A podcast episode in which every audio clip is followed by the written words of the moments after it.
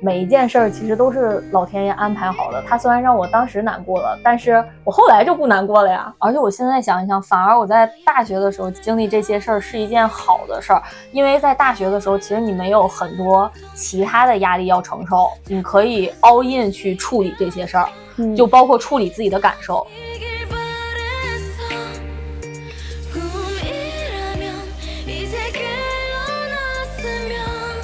回想起来，其实签约那天那么不顺，就可能也是老天爷在暗示我，这不是一个适合我的工作，不要去。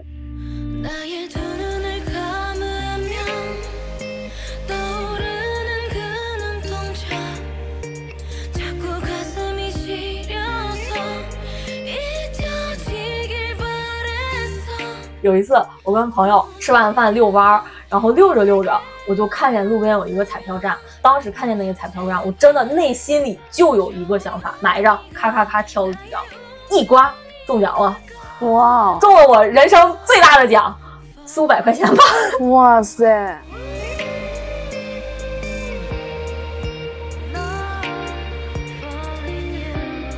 欢迎收听下午茶时间，我是夏夏，我是三头。今天我们来聊一个很有意思的话题，就是生活中忽然感受到被神明指点的时刻。没错，听起来可能有点神神叨叨的。你可能生活中总会有这样的时刻，就比如说当时发生一些事情的时候，你可能觉得很正常，没有什么奇怪的地方。但是后面随着事态的发展，你会觉得，哦，原来因为当时的那件小事儿，你后面的很多人生大事的走向都发生了改变。然后你这个时候再回头看，就会觉得那一刻应该是老天爷想要指点我点什么。嗯，就比如说我很久之前看了一个小红书的分享的帖子，是帖主发了一张自己的护照被狗啃坏的照片，然后问说马上要去泰国了，护照被狗啃成这样还能不能用？小红书经常会有这种帖子嘛，然后一般情况下底下就会有有说，哎，他不问你不说，他一问你疑惑。就是什么海关的工作人员啊，然后看到你护照上可能被划掉了呀，或者是有一些破损的时候啊，你就开始疑惑，然后假装哎我不知道，然后这个是不是你你这个工作人员给我弄坏的？对，就大概这种比较搞笑的评论。然后还有一条是很认真的跟他说，狗是很有灵性的动物，它这样咬坏你的护照，很可能是想阻止你去泰国，就是最好不要去了。然后过去没几天，泰国就发生了枪击案。哦。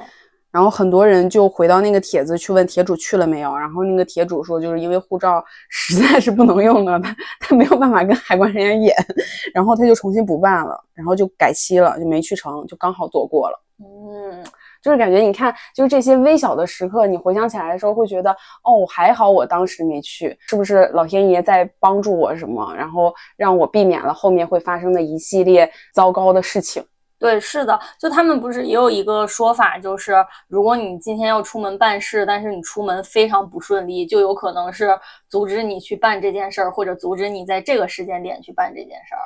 对，然后还有我经常看的有一类帖子，就是小情侣准备结婚了，然后在结婚前，这个女方发现了男方一系列的事情，就每次她想原谅对方的时候，就发现有新的雷出现，然后这个时候就是很明显老天爷在指点你说不要结婚嘛。对对对。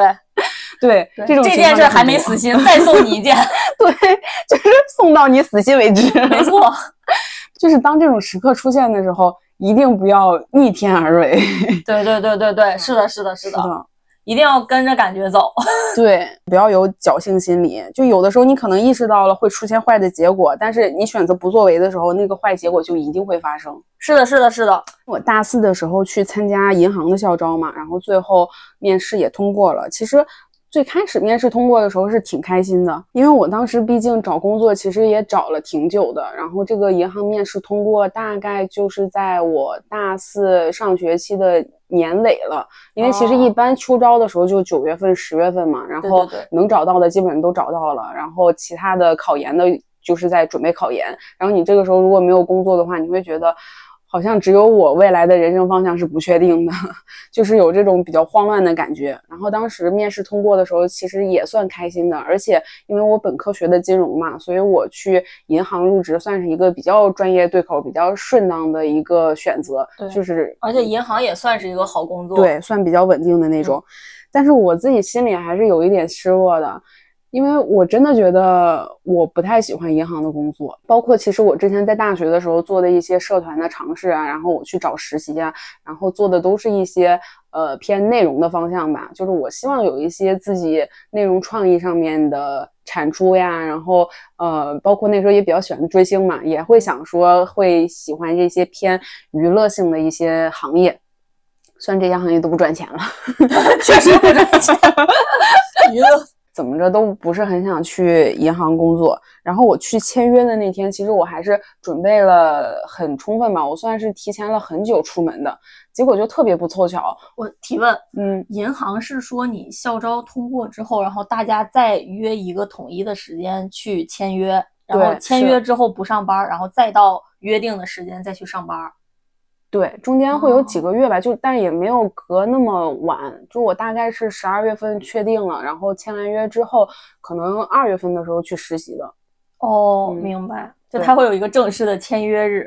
对，然后就是那一批一起校招入职的，然后大家会在一个大会议室里发合同签约这种。哦，然后我当时提早了很久出门，就特别不凑巧，我刚到那个公交车站，我就看到我要坐的那班公交车跑了。然后我想没事儿，反正就是出门也早，也有时间，就等吧。然后结果下一班又等了很久才来，中间还有一站要转乘一辆公交车。然后我在那个转乘站的时候，我怎么等我下一辆公交车都不来。然后这个时候时间已经有点紧张了，我就赶紧打了一辆车去。每一个路上的红绿灯都非常多，就大概可能一百米有俩红绿灯那种吧。我也不知道为什么，就是那条路红绿灯非常多，然后每一个红绿灯都是红灯。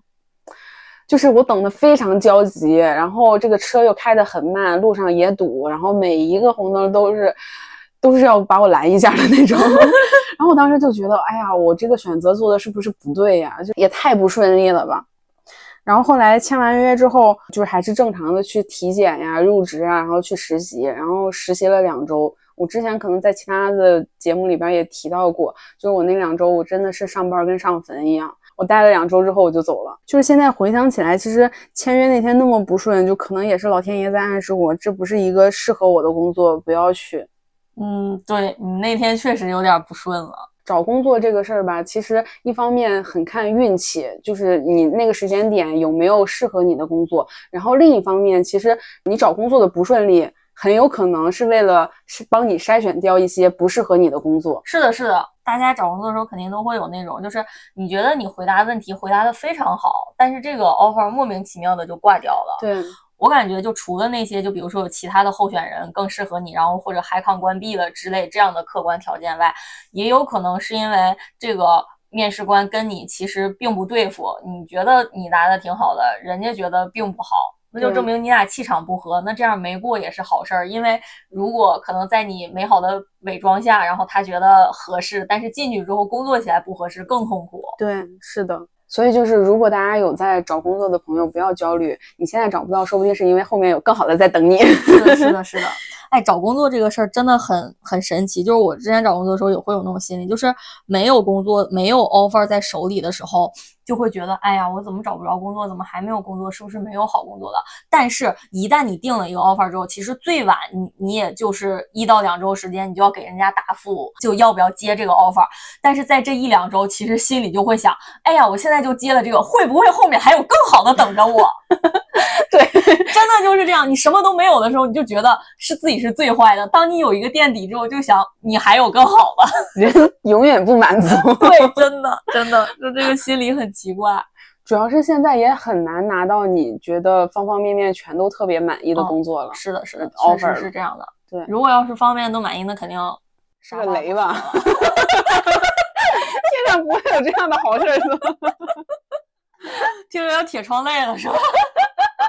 对，像我之前找工作的时候，其实也有出现这种情况，就是我之前也有说过，我第一份工作凉了之后，然后我中间有几个月的空档期，然后那几个月的空档期我找工作就非常不顺。然后大家可以去看 EP 十三，就是我们聊面试那期，很多面试的失败经验都是在那个阶段发生的，就是各种奇葩的面试官面试经历。然后我当时找工作的时候我就很焦虑，我就觉得天呀，我怎么就是有面试机会的公司都是这样的公司呢？就是要么制度不是很完善，然后要不面试官就会问一些奇奇怪怪的问题，然后还有一些什么人身攻击啊什么。什么各种学历歧视，或者是这歧视那歧视的这种 各种奇奇怪怪的面试官就出来了。嗯，也拿了一些 offer，但是也觉得都不太合适，然后也都没有去。他已经不是你说你可以稍微的先缓冲一下，勉强的接一下 offer，然后再去骑驴找马，就是你觉得你接你都没办法接的那种。嗯嗯嗯。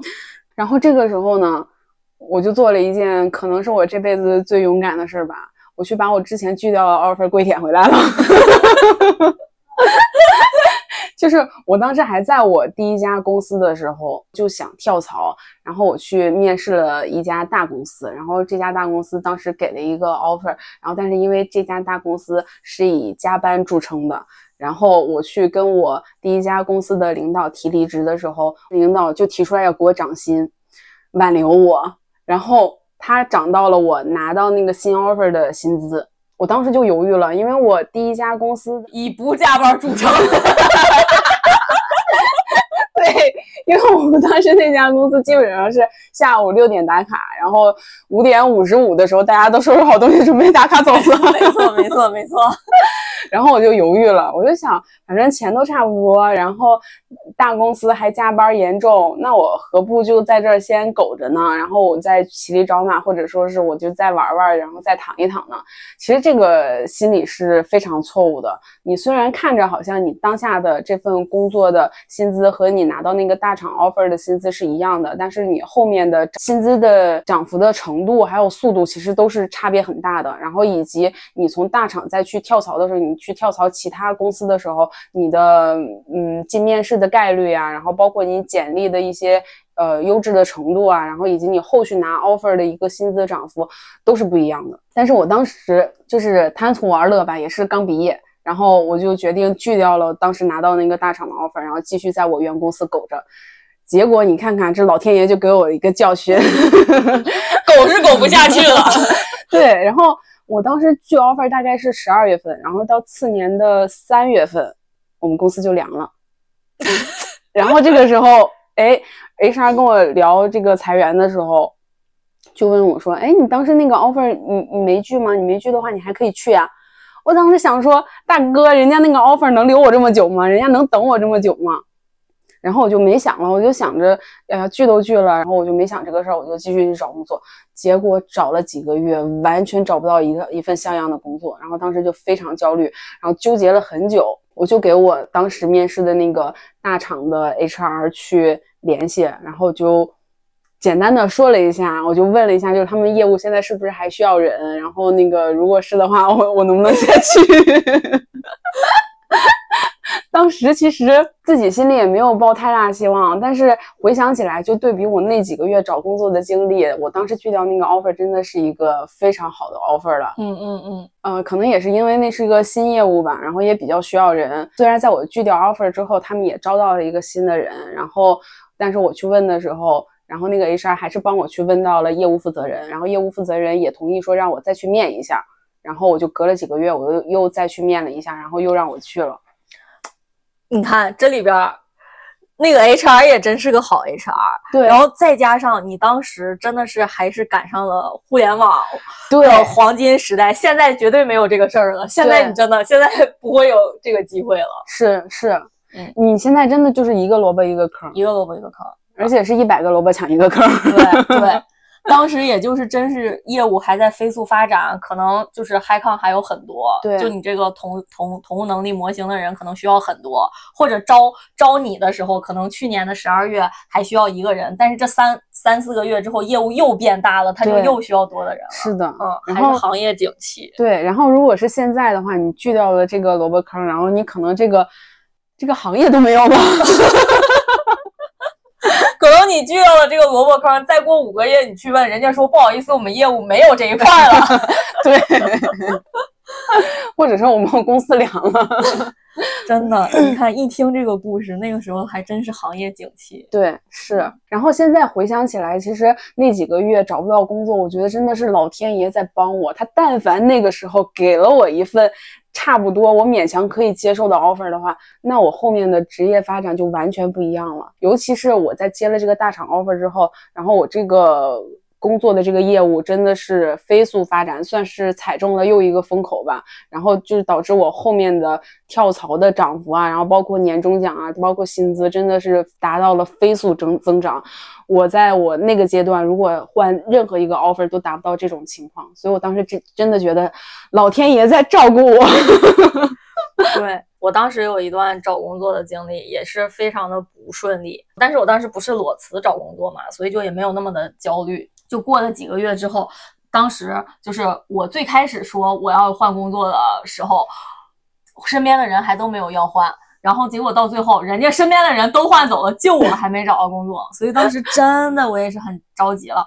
然后大家就七六七个月之后吧，我就收到了一个 offer，当时的那个 offer 呢，就是也是一个大厂，然后钱也给的到位了，但是呢，就是这个。大厂可能是一个没落大厂，加上这个业务可能也不是很适合我，我也不是特别喜欢。就反正除了薪资，方方面面我都是不是特别满意。嗯，就这样的一个工作，但是我当时由于我太想换工作了，然后我就接了这个 offer。嗯，但是我接了之后，我真的我去上班第一天我就知道我来错了，这地儿不适合我，我干不下去。然后我就。飞速的从这个公司离职了，又去找了下一个工作。当一个 offer 除了钱哪哪都不合适的时候，真的应该慎重。这可能也是老天爷在。暗示你，就是我当时接这个 offer 的时候，我真的就是我理智来看，我现在非常需要一份工作，这个工作呢又不是特别烂，然后钱也给到位了，其实挺好的。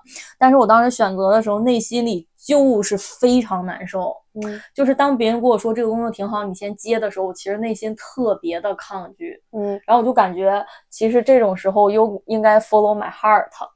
对，因为其实虽然现在网上大家都说你只要钱给到位，我什么都能干，其实不是的，其实不是的，因为你在真正工作的时候，你是每时每刻都在受苦，都在受罪，内心都在受煎熬。但是钱给到位，其实只是那一瞬间。同时，你只有在花钱的时候，你才能感受到钱给到位的这个快乐。其实你当时钱给到位，那只是一个数字的增幅，你你根本就是感受不到，它不能抵消你在日常的工作中每时每刻的煎熬。是的。太煎熬了，而且而且就是当你感受到这个公司或者这个业务跟你气场不合的时候，真的没有任何的理由可以佐证你这一点。但是当你感受到这一点的时候，你就要相信你的这个感觉，嗯，因为通常都是对的，嗯。我当时就是在那家公司的时候，同事们都很融洽，但是我好像融不进他们的圈子里。嗯，就是大家不是一个生活节奏和生活状态的人，都跟你是同龄人吗？嗯，不非同龄，非同龄。哦，那可能是。嗯，但是但是有一些公司，就比如说也会有一些比我们稍微年长一些的，但是你会感觉你们是同频的人，就是没有那样的年代年龄感，就你们还是在一起玩。但是我在那家公司，就是会有一种年代感的感觉，就我感觉他们更像我爸的同事。嗯，反正很难受。就是方方面面，我就很快跑了。嗯，除了做重大决定受到阻碍呢，还有一种感觉到被神明指点的时刻，就是有可能是被治愈或者是被安慰的时刻。就比如说你特别丧的时候，然后突然发生了一些小幸运，然后你就会觉得啊，老天爷还是眷顾我的。就比如说我之前看豆瓣的一个帖子说。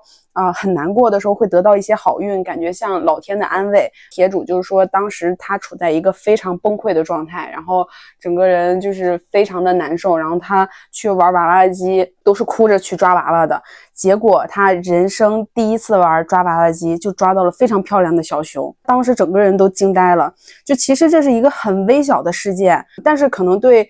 情绪比较低落，或者说比较崩溃的人来说，甚至比亲密朋友的安慰更有效果。就当时会觉得自己是被神眷顾的小孩，然后就会给自己一点信心，就觉得这个坎儿我一定可以克服过去的。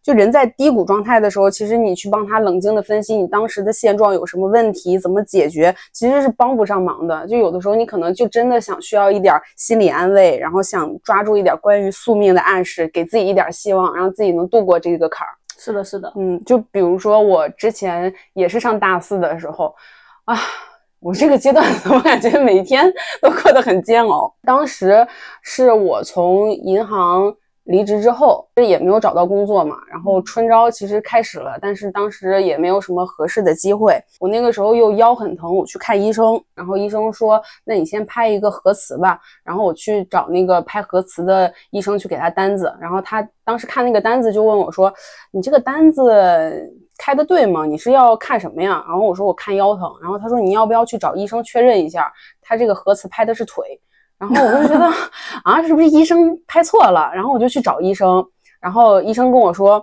我要这个核磁拍你的腿，是为了拍你的，应该是叫骶髂关节吧，就大概是膝盖那个地方，好像是。然后他说，之所以拍这个呢，是想排除你有没有强直性脊柱炎这个病的可能性。我没有跟你说呢，是因为怕你有心理负担。然后其实我当时根本就不知道这个病是什么病，他一说，我瞬间有心理负担了。我也不敢问医生，然后我就回去百度搜。但是你为啥不敢？你为啥不敢问医生啊，哥？就是他都已经说了，我怕你有心理负担。然后你说我这句话下面不应该顺着就是为啥有心理负担呀？这是个啥病？我就没敢细问，然后我就回去上百度搜。但你知道上百度搜搜上百度搜吗？一绝症打底了。对。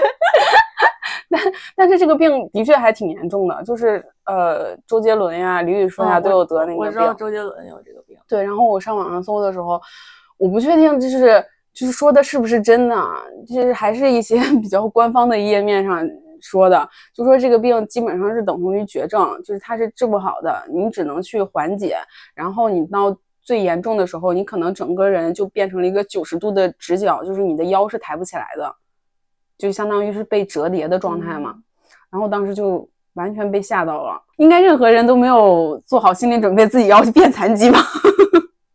然后当时就整个人就非常丧。然后你想，我当时工作工作没找到，然后身体身体也不行。然后我拍完那个核磁之后，片子出来其实还要等几天。然后当时就状态非常不好，就很难受。然后我就想说，嗯，出去逛逛吧。因为三月份、三四月份的时候，北京春天其实。开的花也不多，我当时还想说春暖花开，但后来想想北京花也不多。但是 北京三月正刮大风呢，呼呼吹脸。但是我出去逛的那天阳光很好，然后北京路边有很多玉兰花，然后当时就去。护国寺那边，然后就去溜达，然后溜达到那个梅兰芳故居的时候，我就在那儿。他故居的门口种了很多玉兰，那个玉兰开的很好。然后下午的时候，那个阳光打过来，我就觉得啊，还挺好的，挺温馨的。然后算是缓解了我一点心理上的焦虑吧。然后那个时候，我转头往回看的时候，我就看到一只小狗背着夕阳朝我跑来，然后跑得非常快，就是健步如飞的那种。然后后来它跑近的时候，我才一看，发现这个小狗只有三条腿，就是它没有它的一只前腿。然后我那个时候就是感觉瞬间被点悟了一样，我就是我这辈子从来没有见过三条腿的狗，然后这个三条腿的狗还跑得这么快，我就感觉是不是老天爷在暗示我什么？他说身残志坚。老天爷说，当时我没这么想。我我我当时没有说，就是老天爷暗示我身残志坚，我以后是不是要残疾了？但我当时就是觉得说，哇塞，这是一个很温馨的时刻，就是它有一点治愈我，然后又是很可爱，然后那个小狗又感给我感觉生命力很顽强。然后我当时就觉得，啊，倒也没什么，就等结果出来再说呗，就是走一步看一步，然后你什么样的事情其实都有解决办法嘛。然后你现在在这里过度焦虑，其实也没有什么用嘛。然后后来就结果出来以后，真的就是虚惊一场，没有什么事儿，就是腰间盘突出前兆。就虽然现在已经变成了腰间盘膨出了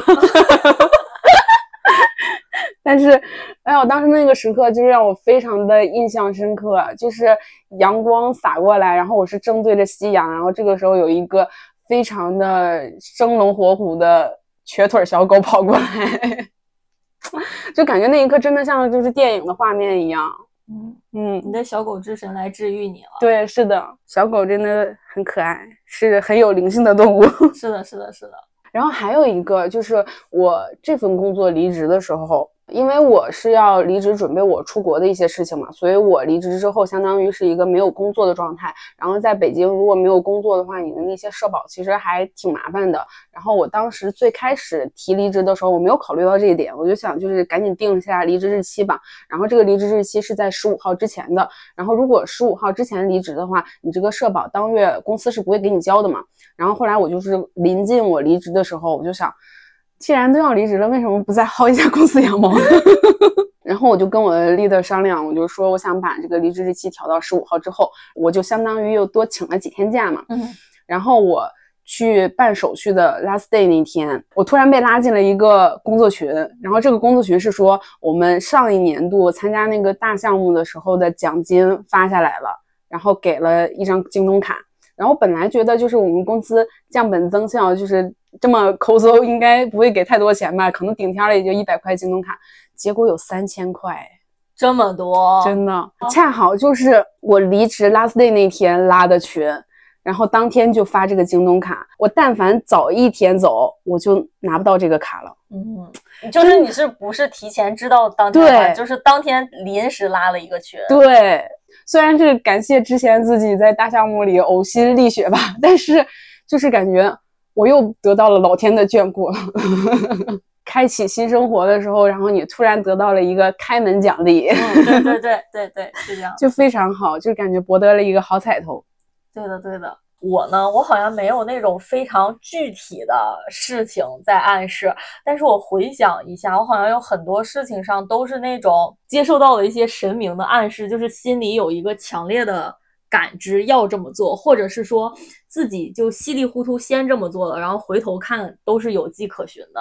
对这个我也有感觉，就是可能很多人说是第六感嘛，比如说女生的第六感很准，然后你如果预判你男朋友出轨了，那他八成就是出轨了。科学的角度来讲，你的第六感呀，然后你的这些感召啊，可能是基于你之前过往的经验判断的嘛。但是其实你在得到这个感召的时候，不用去分析，你有的时候就光凭你的感召，真的是可以辅助你。做出正确的判断的，对对对，感觉有一些真的就是好像有一双无形的大手给你安排了一条路，你就是莫名其妙的踏上了。对我来说一下，就是我当时高考的一个经历，准备高考的时候，其实我是正常想走文化分好好考的，但是因为稍微有点特长，所以就是呃，我妈的意思就是说随随便去艺考一考，有了托底更好，没个托底。就正常走文化，大概就是两条腿走路嘛。你你这是才华掩不住，没 有没有，就大概是这样计划的。所以当时呢，我去艺考，其实没有像正儿八经的艺术生，我就是学艺术，然后封闭就不不不在学校上去封闭，然后去好好艺考，就全国各地到处跑艺考。我没有这样，就是大概上了一段时间的课，两三个月的课，然后就去参加一些艺考，就想随便托个底，结果。去艺考的时候也没有正儿八经的考，我就考了两次，两类，一类就是我去了一次我们的省会，就是外面的学习外省的学校来，呃，我们省统一招考都是在省会有一个大的统考的那个场所，嗯，呃，大概有几期吧，但是我当时也不太想耽误太多学习，我就去了一期，就大概当时有哪些学校招，我就考了哪些学校，然后这是第一类就考了一次，第二类就是想搏一搏单车变摩托，考了。北京的一些非常著名的学校，就什么北影中戏这种，北影中戏中传这种学校，就考一些非常知名的学校，当然也就是当去炮灰了。然后考完这一些回来之后，就我当时心里想的就是，不管考上没考上。后面都是要好好学习的，就好好准备了。结果当时就只有一个大学给我发来了 offer，因为我们本来也没考几个。那个大学发来 offer 之后，那就更有底了，反正怎么地都有一个托底了。后面就好好学习。结果我最后中就高考的时候，怎么说呢？发挥的也还算可以。但是如果我要是走文化上的，没有给我 offer 这个大学好。嗯。所以当时跟我妈也纠结了一下，就说那就走这个吧。这个。也好，然后所以当时我报大学啊什么的也没有那种我要去哪个学校上啊，我要去哪个省份啊，没有这个选择权，因为我就那一个，所以我就走了。但是就到这一步的时候，我就觉得好像真的冥冥之中已经给我有一些暗示，我好像就要上它，因为高考前的时候，有一次我们几个好朋友在一起聊天，就有一个人就说他寒假还是暑假的时候跟他妈妈去一个城市旅游了，然后在那个城市吃了一个特别好吃的炸酱面，然后他们还给我，然后他还跟我说说，如果你要是什么时候去那儿旅游，一定要去尝一尝，真的特别好吃。然后我就想说，一个炸酱面有啥好吃的？结果你知道吗？他说的这家炸酱面就在我要去上的大学的门口。啊，好吃吗？好吃，就是我我到大学之后才知道，那个炸酱面馆是很有名的炸酱面馆，就是韩国人过来开的那种韩式炸酱面馆，还挺有名的。就是你中午出去吃饭还要排队的那种。你像炸酱面翻台率很高的，他还排队，就还确实挺有名的一个。然后我就感觉是不是还挺妙的？嗯嗯，就是当时就是聊天推荐的那个炸酱面，就在我要去上的大学的门口。哇哦！是不是就是有一种你你冥冥之中就是要去那儿，连吃什么都有人安排好了？哇，好巧哦！是的，是的。然后因为其实我本身是想正儿八经上选一个别的专业的，但是就是莫名其妙的上了这个专业。然后刚上的时候，其实我有一点水土不服，嗯，也不能这么说啦，但是就是就是感觉你又进入到了一个你不是很能融入的群体里。对，就像你那份工作一样。对对，有有一些这样的感觉，有稍微有一些这样的感觉。然后就是我的大学同学的画像，可能跟我高中同学好朋友的画像不是特别一样。然后就当时过去之后，也稍微有一些水土不服。然后，但是后来也遇到了一两个特别特别好的朋友。但是整体的大学的氛围是跟我听我原来高中同学说的，他们。大学的氛围不一样的，而他们的大学的氛围是我想象中的大学的氛围，嗯，所以就刚上大学的时候还挺水土不服的，然后就没有非常太多缤纷多彩的校园生活，但是有了很多独处的时光，也有了很多跟好朋友独处的时光，然后就有一些 就有一些感悟，然后也过早，其实也是过早的经历了一些。成年人的孤独吧，算是，因为独处的太多了，所以自己一个人就在瞎琢磨。对，就一是瞎琢磨，二是过早的承受了这些，可能就是跟周围的人不是特别能融入，或者是过多的承受了一些要自己独立去干一些事儿的时候，我当时是觉得，为什么我要经历这些？为什么我要走上这条路？但是后来就是逐渐的越走越远的时候，我就发现。所有的人都要经历这些，而我在更早的时候经历的这些，反而让我觉得在工作当中遇到的一些事情不是多么大的挑战。嗯嗯，就比如说，嗯，可能有一些人在高中的时候，不是在大学的时候，可能社团也非常精彩，然后室友关系也非常好，然后班级氛围也特别好。那他突然一到工作这种环境，就大家谁也不理谁，就自己工作的时候可能会不太适应。嗯，但我当时没有不适应，因为我们大学就是这个氛围。我们大学就是各顾各的事儿，就是关系好的关系好，关系不好的就各顾各的事儿。所以我感觉就是逐渐的越走越远，我就觉得，嗯，每一件事儿其实都是老天爷安排好的。他虽然让我当时难过了，但是我后来就不难过了呀。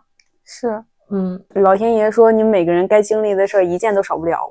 你现在不经历，以后也要经历。对对对，而且我现在想一想，反而我在大学的时候经历这些事儿是一件好的事儿，因为在大学的时候，其实你没有很多其他的压力要承受，你可以 all in 去处理这些事儿，就包括处理自己的感受。就比如说，我当时在大学感受不好了，那我可以。自己独处很长的时间去疗伤，或者我可以出去旅游，或者我可以去找我的好朋友玩什么的。就你可以有很多的精力和时间来处理你这些情绪上的事儿。但是如果你在工作当中遇到一些不适的情绪的时候，其实你没有什么时间去处理。你今天就是再不高兴，明天该开会还要开，该有进度还要进度。对，大学刚毕业的时候，你从学生思维转变为你变成一个打工人的思维，其实这个是需要很长时间去转变的。然后你很多时候，你进入职场的时候，你其实是有一个很长的不适期的。你要去适应你的老板跟你说话是一个甲方跟乙方的沟通的态度，不像你的老师，也不像你的同学。但其实你更早的接触这一点，就可以让你在后面的时候更好的进入。是的，是的，是的。我现在就觉得也挺好的。其实想一想，因为我感觉我现在回想我的大学同学，好像就跟同事差不多。你你敢想吗？我们大学如果我没有记错的话，如果他们都叫我的话，没叫我的不算啊，就是叫了我的班级性质的吃饭，只有一次，就是毕业的时候。哦，我们班级倒是也组织，但是我都没去过。我们班级就是没有组，我们班级真的就是各忙各的状态，因为我们班级有一些同学就是上学嘛，就是像我这样的，那就是但是不成什么气候。然后有一些同学呢，呃是呃在外面有一些非常像样的兼职，然后还有一些同学是不怎么来上课的同学，嗯，然后还有一些同学有一些自己要忙的事情，所以就是整个班级就是四分五裂的状态，哦，那你人各有志。对对，我也想说，你们班级真的好像一个公司啊，对就是每个人有自己的目标。对对 对，真的就是人各有志，然后再加上我们这个专业招生，就是大部分是招本省的人，然后在另外的四个省份定点招生，嗯，就容易造成这四个省份来的抱抱团儿，团玩儿。嗯，然后我们这个省份的人玩的不好，但是其他的两有四个三个省份里有两个省份玩的特别好，你就是每一次你看见他们都是他们八个人一起。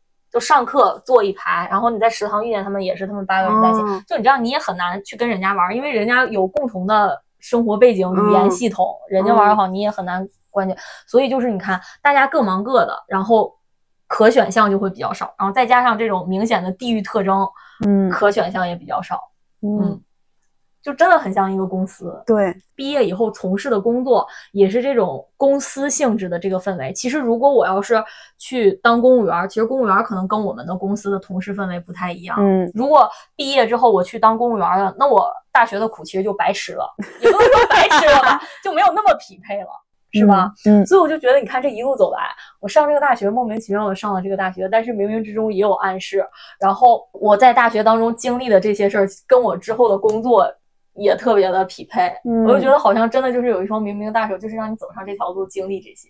对哦，然后再加上一个，我觉得还挺有意思的，就是在高中的时候，大家不是会学校会给你发一些小册子，就是大概就是让你看一看全国的好大学，然后激励你 好好学习。就 大概这种东西你也见过吧？但是你知道吗？我当时翻那些好大学的时候，我每一个都感觉冥冥中有暗示，我感觉这就是我的母校。再看一个，这个也像我母校。然后，然后你知道吗？我我真的就觉得特别巧，当时的那个册子上就有我们大学的一个楼，因为嗯那个楼盖的还挺气派的，就像变形金刚一样，就它嗯是那种方形，然后都有天线的那种，还挺嗯方形。当时我还跟我同学说，我说哇塞，你看这个大楼好气派，好像一个变形金刚啊，嗯就是我学校。啊，嗯，我就感觉还挺巧的。这些就是因为我选择大学的时候，从来都没有想过往那个省份考，甚至这个方向我都没想过。嗯但是就是莫名其妙的去了，嗯，还挺有一些宿命感的对对对对，宿命感。嗯，然后除了这些呢，我感觉就是平常生活当中，就像刚才夏夏说的，就是一些。你也不知道是真的有一些人给你一些暗示，还是你自己的生活经验所判断来的。但是就是有一些 moment，你就是说我就要干这个，然后你就去干，就真的有好结果。就比如说有一次我跟朋友吃完饭遛弯儿，然后遛着遛着，我就看见路边有一个彩票站。嗯，其实我买彩票不是那种特别热衷的，但是我当时看见那个彩票站，我真的内心里就有一个想法，买上。然后我们就进去买了。进去买了之后，我平时挑刮刮乐的时候，其实我会非常犹豫，哎，这张是不是，那张是不是，就一直在那儿摸。但是我那一次挑的时候也没有那么多犹豫，我就咔咔咔挑了几张，一刮中奖了，哇中了我人生最大的奖，四五百块钱吧。哇塞，但是当时就真的觉得很爽，对，嗯，是就是那种因为我买彩票基本上也是，就是我当时觉得可能今天是一个好日子，比如说我的生日，我会去买一张彩票，然后啊基本都看看吉利，基本都报废。啊 对是的。然后要么就是觉得，哎呀，我今天太不顺了，我的人生需要有一些寄托，我去买张彩票吧。我也有，但是这种基本都不中，对，是的这种基，本就做福利了。是哦是，但是我那天真的就有强烈的意识去买一张，就真就嗯中了。然后就还有一个就是买包，买包那个事儿，我也觉得就是，但是买包这个事儿可能有迹可循，就有一些我经验的积累。但是我感觉那个 timing 也很嗯也很妙，就是我当时想买一个大牌包，那个大牌包它就是比较热，所以断货，就专柜都没有。比如说你找一些渠道买二手，什么溢价又特别严重，但是我不太能接受我溢价去买一个包。嗯所以我当时就在网上看能不能抢这个包，呃，然后网上当时给的建议就是，呃，它这个包每一天或每几天，它官网会少量的放几批，就比如说放个一个、三个、五个的，就这种，然后你可以去蹲着抢，然后因为大家它的这个放货的时间不确定，所以大家为了能最早的时间获取到这个信息去抢包，淘宝还衍生了一条。第二产业链就是它有一些那个程序，当这个官网补货，它马上就会给你小程序发一条信息，你就去抢。我当时就为了抢这个包，我就买了一个月的这个订阅。但是我就发现这个订阅，我不知道是我手手慢的原因，还是我信号的原因。我每一次接到这个订阅，我再去看的时候，就已经被抢完了，因为它供给量非常少，然后。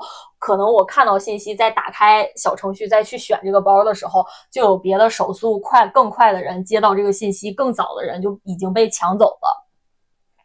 所以我就大概尝试十几天吧，我就一直都没抢上。嗯，结果有一天，我就晚上在那加着加着班，我突然就来感觉了，我就说，哎，要不去看一眼？结果点进去就能买，哇！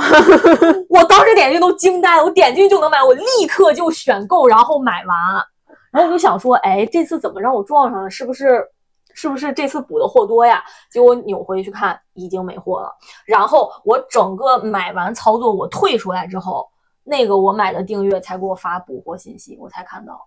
嗯嗯，可能老天爷是说这笔钱你今天就得给我花了。对，我就感觉真的，就虽然是一个花钱的事儿，但我就觉得真的很妙。就我真的就是随手我说，哎，来看一眼，进去就有。我当时那一刻惊呆，我感觉心跳都加速了，真棒！这是一个幸运的包包，是的，是不是？而且这也是我第一个大牌包包，对，而且然后你每次背它的时候都会觉得啊，这是一个幸运的包包，对，我今天出去也会很幸运。是的，是的。然后，然后他家包就是之前之前我有别的朋友在官网买了他家的包，然后就正好赶上法国罢工那一阵儿，他那个包六个月才发货。我都惊呆了，然后我就一想，我这个包也不知道啥时候能发货，就随便吧。但我这个包发货也特别快，就大概一两周就发了货了，然后正好就赶在我的生日前到了。哇！因为我本来买这个包是没想说要买生日礼物什么的，我就就是现在这个时机，我就想有一个包，因为我也包也不太多，反正就是不是要买生日礼物，但是它就是在我生日前到了。然后就感觉，哎呀，这个包真好，真好。还有一些时刻也非常的那个啥。我先说我的驾校考试，嗯，我驾校考试都绝了。就是我的驾校是在我的大学报的课，结果去学本的时候，我感觉我学的还是挺好的。但是我那天去考试，我就感觉真的就是心里隐隐的感觉特别不好，我就觉得不会过不了吧，就是就是那种感觉，就是也不是自己唱衰自己。但是就是当天整个人都是惴惴不安的，就会说：“哎呀，我不会考不好吧？哎呀，我不会过不了吧？”真的就心里莫名其妙的就会有这样的情绪。其实我不是一个爱有这样情绪的人，所以我就感觉当天很不对劲，感觉特别不好。哎，果然倒霉的事儿就发生了，我果然考科目二就没过。你知道我是为啥没过吗？我说出来笑死你！就他都不是我的原因没过，他是。我考科目二那天下大雨，结果到我上车考的时候，那个红外就是你倒车入库，它不是有四个点是那个红外线那个判断的吗？我开车的时候那个被雨淋坏了，就是它并不是返回了信号说我没有停好，而是没有信号返回去。然后他们一看就是坏了，然后我说这我能重考吗？我那个教练说不能，每个人只有一次机会。然后就是没有返回信号，就当就处理为你没有开进来，然后我就没过，他们就去修那个，修好之后下一个人继续考，就你一个淋坏了，对，就是就到我 就正好坏了，然后后面的人知道这个坏了，就不不在这儿考了嘛，就去别的场地考了。天呐，也太点儿背了吧！啊啊！但是真的，当天考的时候，我就一直在隐隐担心，我说：“哎呀，是不是考不好？哎呀，会不会过不了？”真的，我就是心很慌，就就遇到这事儿了。因为我考驾照是我高考结束之后我去考的，我可能也是我自己的迷信吧。我中考的时候、高考的时候，包括我参加驾照考试，每一场考试我都穿的白 T，然后我就觉得我的好运 可能是需要通过白 T 来继承的。然后我这次考雅思的时候，我也穿的白 T 去了，就是冥冥中要给自己一些暗示，就是白 T 能给我带来好运。可以。你会不会中考高考是因为你白 T 太多呀？你像我小的时候找不着白 T，因为你要穿一身红一身绿，我要穿赤橙黄绿青蓝紫。我真的，你说我这个事儿点儿背不点儿背？是的，真的。如果是当天所有人都坏了就不说了，就你一个人坏了，真的就你点儿背了。对，因为那个东西本来没坏，坏也就不在那个场地了，就到我坏了，然后换别的场地了。对，是。然后我那天，然后我那天真的很生气，然后就，然后我就一直给我那个教练说，教练之前在忙别的学生考试，也顾不上我，然后我就一直等到他全部考完，我说能让我补考吗？我说这也不怪我呀。他说不行，真补考不了。他说他去给那个考试的地方的人说了，说如果今天结束的早，还能让我补考。他说因为今天下大雨，本来节奏就慢，他们现在都还没考完，所以你今天肯定补考不上了。那当时能退钱吗？哦，我们这个考试不要钱。就是你这次没考完，下次去考，他不单收钱哦，好像也是哈，我都忘了哈，不单收钱，就是没有钱的事儿，只有气的事儿。然后就是这个暑假，然后我没有考过，因为这个事儿我没有考过，我肯定不高兴呀。然后回到家也莫名其妙的，反正那个暑假也不是特别高兴。我妈就为了让我高兴，就带我去漂流，然后我的背带裤丢了，就是之前的那个旅游里面讲的那个事儿。嗯啊。我想说，你这个不高兴也不高兴了太久吧？以后每一天下大雨都想起来，我停车的时候呼完吓坏了。你会有那种经历吗？就是你倒霉之前会惴惴不安？我不太有哎，难道我是被神选中的孩子？就是 我也没有那种像你进彩票店前，然后有那种啊，我要去买个彩票，我也不太有这种时刻。我基本上都是这个事情发生了，然后我就感觉到，哦，好像当时是这样。哦，我在可能你悟性比较好，你你适合去 修禅修佛之类那种吗？等等我等我不用等我不用挣钱了，我去体验体验。就是我会在一些重大的时刻，我之前的时候会有一些感觉，不是每一次都有，但是特别好和特别坏的时候，我会有一些强烈的感觉。嗯。嗯，就比如说我之前在前司参加晋升的时候，我当时心里就是虽然这个结果没有出来之前都是未知的，但是我当时心里其实有一个特别笃定的声音，就是这次没问题。嗯，就是他有可能是因为我我就之前比如说材料准备的充分呀，或者我自己对业绩比较自信啊，或者我觉得领导对我评价好啊，当然这也会有方方面面的。各种客观因素可能会累积出来你这个评价，但是我觉得这里面应该是也会有一些冥冥之中的暗示的，因为你的经验其实不足以让你这么笃定。嗯，因为能来参加的人，大家谁也不差。嗯，但是就是会有一个特别笃定的声音，就是没问题。那那我跟你不太一样，因为我一般这种时刻我都不敢想，因为我总会觉得你好事想多了，大胆想，你总会觉得你好好事想多了，然后它就实现不了了。哦，哎，就不是有有那种话，有那句话说是，啊，你真正想做的事儿，神明也不要告诉。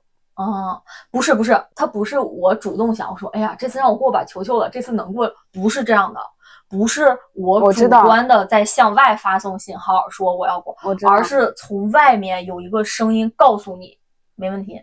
嗯，我我懂，但是这种就是我没有办法判断是我自己感受说我这这次没错，还是别人告诉我，就是有一个声音告诉我他没错，肯定能过。然后所以我就会自我怀疑，我觉得我想的太好了，那这个事情是不是就实现不了了？那这就我连我连对我就是就是性格问题，我感觉就是就是我连那种。这个好事会发生，这种 好事我都不敢想。大胆想，人有多大胆，地有多大产。你看，这是好事，但是坏事我也会有感觉。就是在去年去年后半年的时候，有一阵子，就整体的生活。很顺利，但是很平静。就是工作上，嗯，难题也解决了一些，然后工作逐渐步入了正轨。平常的生活上也没有什么坏事儿，顺顺利利，每天开开心心的在进行。但我当时心里就有一个非常明确的声音，就告诉我别嘚瑟，小心乐极生悲。是真的，我当时真的心里就有一个明确的暗示，我说完蛋了，我现在心，我现在身边有引雷，我得注意一点，别爆了。真的，真的，真的，我不是马后炮。我当时真的心里就有一个这个暗示，然后我当时就想，我就说生活上肯定没啥雷，我交际圈什么的也不是太复杂。我想如果爆雷肯定是工作上，然后我就想说，那我最近工作就小心点儿，就比如说你不要有一些迟到早退呀，然后在跟协同部门的合作上，然后也尽量减少争吵，不要出现那种什么问题，态度好一点。然后呃一些工作然后也做到位。我当时就是谨小慎微的生活一段时间，还是爆雷了。那我感觉你的悟性还蛮好的，你适合去学一些什么塔罗占卜，因为我觉得这种就是很靠你感应。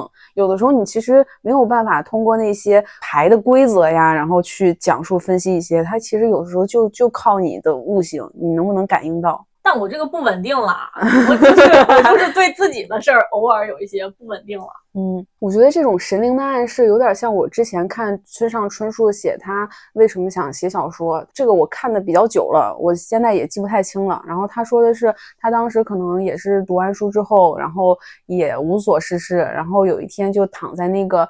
草坪上，他们那种棒球场地都是在户外的嘛，然后两边有那种山坡啊什么的，然后他就躺在那个山坡上看别人打棒球。忽然有一刻，就有一个灵感，像是一个羽毛飘到他掌心一样，告诉他说：“我可以写小说呀。”哦，然后他开始写小说。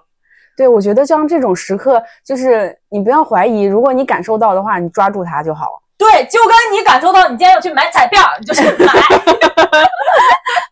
对。是的，你看人家还是文人，人家接收到的暗示是你可以写小说呀。我接受的暗示是今天买一张彩票，挺好的。你彩票还刮出四百多块钱呢，可不，我这个及时享乐了。对，是。只剩一片野海里，在星子之间穿行，我们仍下去。我们今天也分享了很多，就是神明暗示的这些小小的时刻。如果大家也有这样的时刻，也欢迎在评论区和我们分享。对，然后大家如果有想和我们讨论呀、聊天呀，然后以及对我们有一些建议啊什么的，也可以加我们的听友群。然后公告里有二维码，如果这二维码过期的话，可以添加我们的小助手，然后小助手会拉你进群。对的，对的。大家如果喜欢我们节目的话，也欢迎大家订阅我们。对我们争取每周三稳定更新。好的，好的。好，那我们今天就聊到这里，拜拜，拜拜。你